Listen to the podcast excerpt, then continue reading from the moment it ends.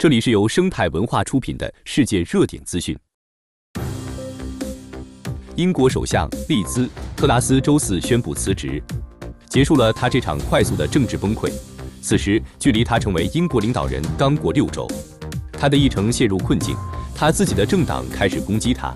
评论员们纷纷在猜测他的首相生涯能否比一颗球生菜存活得更久。他输了，他曾誓称要挺过这场动荡。即使人们普遍要求他辞职，但他身上的压力每一分钟都在增加，直到没有出路。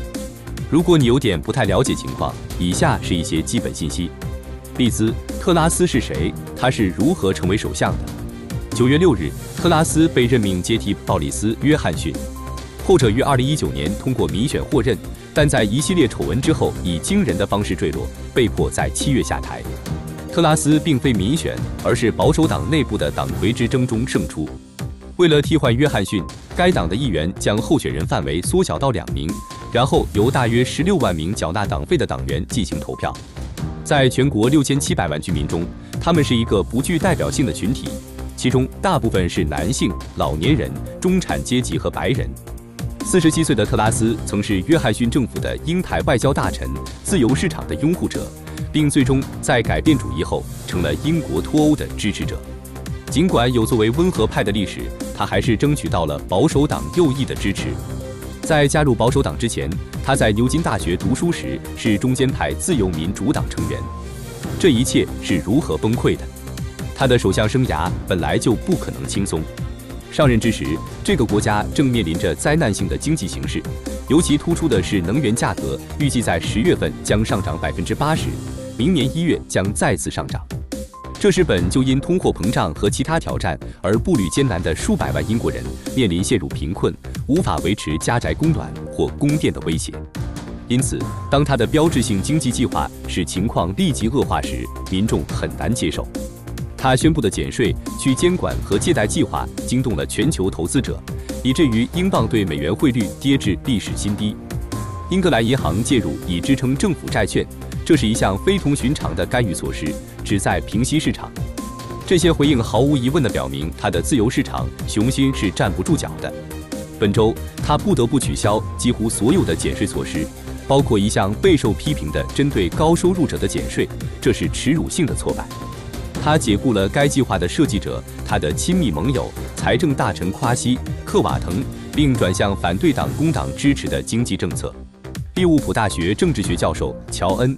汤格说：“像他这样的一百八十度大转弯，一旦赚了你的政治信誉，就完了。他的任期如何受到威胁？他的让步并没有平息他所在政党内部日益加剧的反对。政党有能力推翻他，就像推翻约翰逊一样。在约翰逊的丑闻之后，保守党在民意调查中的支持率下降，并随着特拉斯的过失跌至惊人的新低。”本周，雷德菲尔德和威尔顿策略公司的一项民意调查显示，首相支持率创下历史新低，百分之七十的人不认可特拉斯。在保守党内，这一数字为百分之六十七。民意调查发现，如果今天举行大选，百分之五十六的人会投给工党，而百分之二十的人会投给保守党。保守党对特拉斯的不满也随之升级，一种明显的危机感包围着他。周三，这演变成了一场为了生存的疯狂斗争。我是一个斗士，不是一个轻易放弃的人。他在接受议会质询时说。随后爆发了更混乱的局面。内政大臣苏拉·布雷弗曼在电子邮件泄露事件后下台，但他在辞职信中抨击了特拉斯，称对本届政府的方向感到担忧。据报道，议会对水力压裂技术禁令的投票演变成一场汇集霸凌、叫嚷、推搡和眼泪的闹剧。更多的保守党议员公开呼吁特拉斯下台，重要人物辞职的谣言四起，事态发展之快让人应接不暇。简而言之，这是完全的、绝对的、可悲的混乱。一位新闻播音员在 ITV 上说。保守党议员查尔斯·沃克尔在接受 BBC 采访时嘴上毫不留情。周四，特拉斯说他已经向国王递交了辞呈，并计划在一周内举行新的领导人选举。接下来会发生什么？在选出继任者之前，特拉斯将继续担任首相。这里将介绍可能的候选人。在他的辞职讲话中，特拉斯表示，党魁选举将在下周完成，英国将迎来第二位非选举产生的领导人。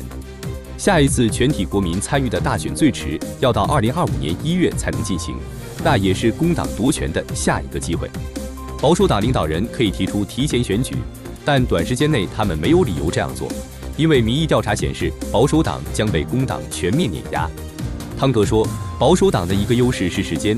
他说，如果经济在接下来的几年中复苏，该党理论上可以重获信誉。我认为更换领导人不一定能拯救保守党，他说。但你可以通过这样做来止损。